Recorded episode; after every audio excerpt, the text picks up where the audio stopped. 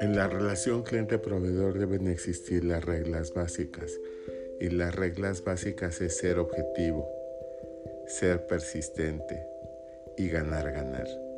Si estas reglas se quebrantan, entonces ya no habrá juego limpio y no habrá una buena relación cliente-proveedor.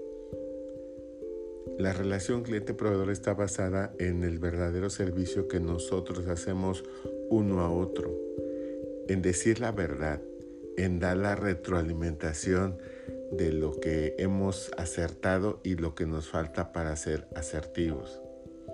Muchas de las veces acusamos y utilizamos la técnica del juez sin darnos cuenta de que cuando un elemento falla no quiere decir que el equipo se, equivocó o cometió el mayor error. Eh, cuando un elemento falla quiere decir que no todos estamos hechos de la misma materia y que alguno se puede desprender. Cuando algún elemento falla quiere decir que no todos buscábamos el mismo fin y que de alguna manera nos desgamos a una realidad personal.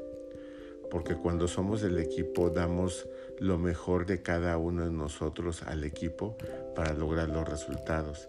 Pero si alguno falla, también es importante no engañarnos y no sesgar la decisión porque la verdad es muy compleja.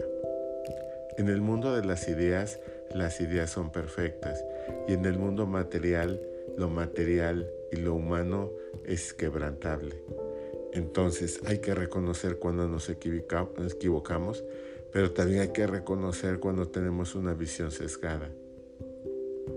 En la relación cliente-proveedor está la satisfacción total del cliente, pero no a costa de la verdad, no a costa de lo que tú quieras y no a costa de romper una relación sana en donde el objetivo es ganar, ganar.